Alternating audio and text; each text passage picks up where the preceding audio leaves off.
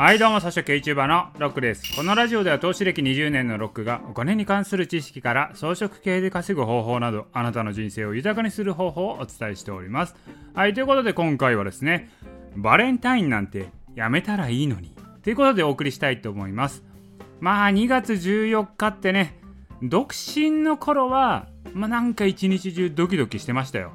もう学生の頃なんかね、家出て家に帰って家入るまでドキドキでしたね。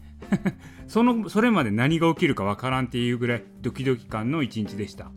でもねそんなもん結婚したらね何のドキドキ感もなくなるんですよ。だからその義理チョコって文化もまあ考えた人はねすごい消費を喚起してるんですごいと思うんですけども、まあ、意味あんのかって思いますよね。もうなんか私もね会社なんかではもう女性社員一同でもらって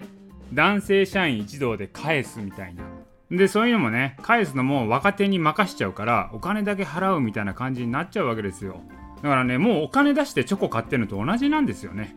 そんなんいらんやんって思うんですよ。もうね私の前職のとこなんかすごいですけどしまいにはねもうバレンタインのチョコ欲しい人は連絡くださいみたいなねそういうね女性社員代表から連絡来ましたからね。さすがにどうかと思ったけどまあある意味賢いなと。需要のあるところにだけ渡しますよと。まあただの儀式だって言ってもねやっぱりもらって嬉しい人はいるわけなのでまあ義理チョコであっても渡してあげたらいいと思うんですよそういう人には。だから私みたいにね別になんかもうお金で買ってるだけやみたいな冷めた人はあげなくてもいいんですよ。まあそんなねまあバレンタインなんですけれども2021年の消費量は激減しそうな今見通しなんですよね。まあそもそも在宅勤務やってるから渡せないっていうのもありますし手作りなんかもねやっぱ感染防止の観点からやめなさい的な雰囲気になってるんですよね。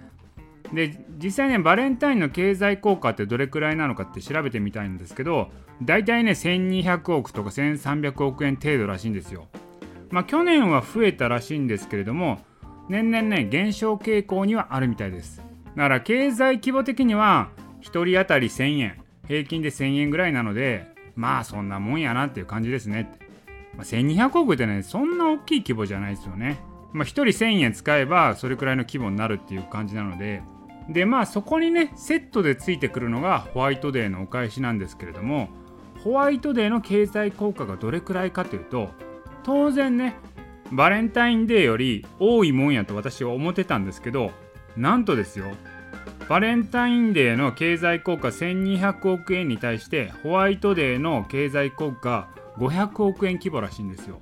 もう女性陣の皆様いくらチョコをあげてもリターン率が低い儀式のようですこれ。個人的にはもう倍返しぐらいの感じやと思ってたんですけどね。実際半返しであったみたいですね。半分しか返ってこないっていうのが実態のようですね。いやーこれはびっくりです。まあだからホワイトデー、バレンタインでの経済効果ね、足したところで1700億円ぐらいなんですよね。まあそんなもんですわということです。はい、まあということでね、あのー、私からの倍返しが欲しい人は私のところまでチョコを送っていただければなと思います。はい、ということで今回の音声は以上です。